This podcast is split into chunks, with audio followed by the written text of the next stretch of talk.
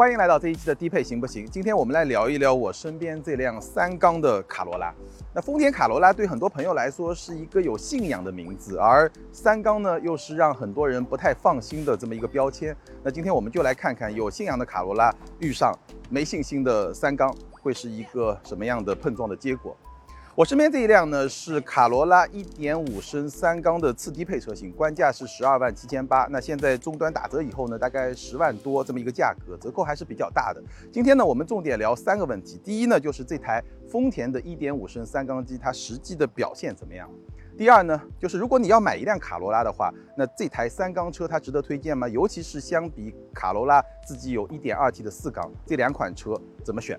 第三呢，就是以裸车价十万左右这么一个价格放到合资紧凑级车这个细分市场里面来看的话，低配的卡罗拉值不值得推荐？我们首先来说一说这台1.5升三缸机的表现。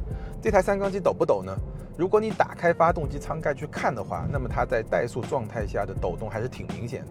不过呢，我坐在驾驶位这个位置上，无论是通过方向盘还是座椅，能够感受到的抖动呢？是几乎没有的。哪怕是在最严苛的条件下，就是早上冷启动的时候，抖动的程度也非常的轻微，基本上跟同级别甚至更高一个级别的四缸机的抖动水平是完全一样的。我要是蒙上你的眼睛放到这个车里面，你是完全感受不出来这个是一个三缸车的。而且呢，还有一个细节，就这台车它是没有匹配发动机自动启停的，所以在每一个红绿灯面前，你都是能够感受到它在怠速状态下的抖动的情况。那如果抖动厉害，这个感受还是会非常的明显。但事实上呢，这个。发动机确实不抖，至少在今天的天气条件下是不抖。我没法说它在冬天很冷的情况下会不会抖，这个呢需要再去验证。这是第一个印象。那第二个印象呢，就是这台发动机匹配一个 CVT 变速箱之后，整个动力的输出是非常的平顺，也是非常线性的。这个就不需要再展开说了。至于绝对的动力的表现呢，这台发动机是一百二十一马力，一百四十八牛米，相比朗逸。一点五升自吸这个动力是会更好一点，那相比轩逸的一点六升自吸呢，动力会稍微的差那么一点点，大概是这么一个动力的水平。那如果是跟卡罗拉自家的一点二 T 四缸机来比的话呢，我的感受是绝对的动力水平差不多，也就是说你在八十九十之后再加速的能力呢，这个差不多，基本上都是一个够用，但是呢谈不上有什么后劲的这么一个水平。但是呢，在中低速条件下的爆发力。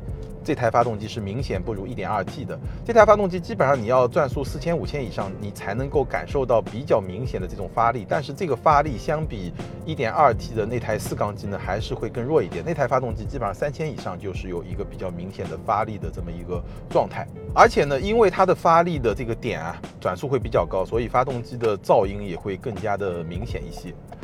那其实这台三缸机的。键盘值是比较高的，为什么呢？因为它是一个 TNGA 架构下的三缸机，而且呢，丰田的高性能 GR 系列、GR 雅力士、GR 卡罗拉用的也是三缸机，而且动力压榨到了三百马力以上，所以是一个键盘值比较高的三缸机。而且呢，这台三缸机的油耗是比较低的。根据丰田官方给的数据，在标准的循环的这个状态下，这台三缸机的油耗的水平会比。一点二 T 的四缸机还要低接近百分之十，大概就是百公里零点五升油吧。所以呢，这台三缸机无论是从它的家族的动力的表现，还是说它的油耗的水平来说，键盘值都是比较高的。但说实在话，我觉得这种键盘值对于实际的消费者意义其实不大。买卡罗拉的百分之九十九以上根本就不知道 GR 是个什么玩意儿，对不对？而且呢，百公里零点五升呢，这个在技术上确实是一个进步，但是呢。对于普通消费者来说，一公里大概能省个四分钱。你一年开一万公里，四百块钱；两万公里，八百块钱。其实这个省钱的幅度可感知度也是比较低的。那整体上来说呢，我觉得这套动力单元呢，一句话来概括：首先，这套三缸的动力单元呢，它确实不抖，但是呢，它的动力表现相比一点二 T 的四缸机呢，确实是会稍微的差一点。那么基于这么一个基本的结论，如果你要买一辆卡罗拉的话，你应该选1.5升的三缸呢，还是一点二 T 的四缸呢？我们还是拿这个次低配的版本来做一个比较。次低配的一点二 T 的四缸相比1.5升的三缸呢，会贵一千块钱，这个是官价。那终端的折扣呢，三缸车会更大，所以实际的终端的价差在五千块钱左右。那两款车的配置其实是非常接近的，最显著的一个差别呢，就是这个三缸车啊，它用的是十五英寸的轮圈，而四缸车呢是十六英寸。不过呢，那个四缸车用的是卤素灯，而这个三缸车呢用的是 LED 的灯，所以配置方面可以说是旗鼓相当。那这五千块钱呢，也就是动力系统的这么一个差别。那刚刚也说到了，一点五升的三缸呢会更省油，而一点二 T 的四缸呢动力会更好。那我觉得呢？一年省个几百块钱的油钱，其实这个感知度是比较低的。但是呢，每天的动力更好一点呢，这个感知度会比较高一点。所以一点二 T 的车型，我觉得从产品力上来说，会比这个一点五升呢会更好一点。但是考虑到五千块钱的价差呢，其实从性价比的角度来说呢，两款车是非常非常接近的。但是如果你要买一辆卡罗拉的话，我还是会更推荐你买一点二 T 的四缸。原因很简单，你买丰田，你图的是什么？不就图一个安心省心吗？那你买了丰田，你还要买一台不太让你安心的1.5升的三缸车，这个好像就有点没有办法自圆其说，好像这个思路有点混乱，对不对？那最后说一个问题呢，就是如果说我们把低配的卡罗拉放到十万块钱裸车价这个合资紧凑级车的细分市场来选的话，它是不是有购买价值呢？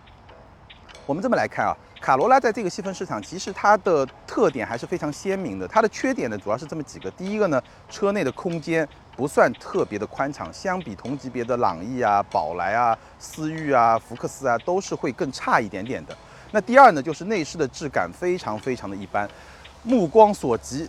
都是黑乎乎的一片，而且呢有很多的硬塑料。再有呢配置也比较的一般，比如说它用的是塑料的方向盘，这个手感不太好；用的是织物座椅。那其实我个人对织物座椅是没有什么意见的，但是这辆车的织物座椅整体的质感就不是特别的好。但另一方面呢，它的优点也是比较鲜明的。首先呢，卡罗拉全系都匹配了 L 二级别的辅助驾驶的这个功能。这个是比较成熟的一套系统，使用体验也是不错的，跑高速很好用。然后呢，这辆车它的后悬用的是独立的后悬，而同级别的或者说这个价位的低配车型呢，用的都是扭力梁的半独立后悬。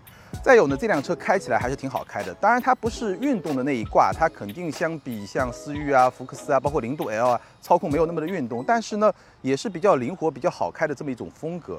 最后很重要的一点就是，这辆车现在在市场终端的优惠幅度是比较大的，基本上 1.2T 在两万块钱左右，三缸呢在两万五左右。那考虑到这么一个价格的优惠幅度的话，我觉得这个车还是值得你去考虑的，尤其是对那些。对丰田品牌比较有信仰的消费者来说呢，这个车还是可以去考虑的。甚至我觉得，它的最低配的车型也是值得考虑的。最低配的车型呢，如果是三缸的话呢，会比这个次低配呢便宜八千块钱，少了一些什么配置呢？电动天窗没有了，无钥匙启动没有了，然后呢，中控屏是一个八英寸的屏，这辆车是一个九英寸的屏。那个八英寸屏的车机呢，没有导航，没有倒车影像，没有语音控制，但是呢，会支持 CarPlay、CarLife 和华为的 HiCar。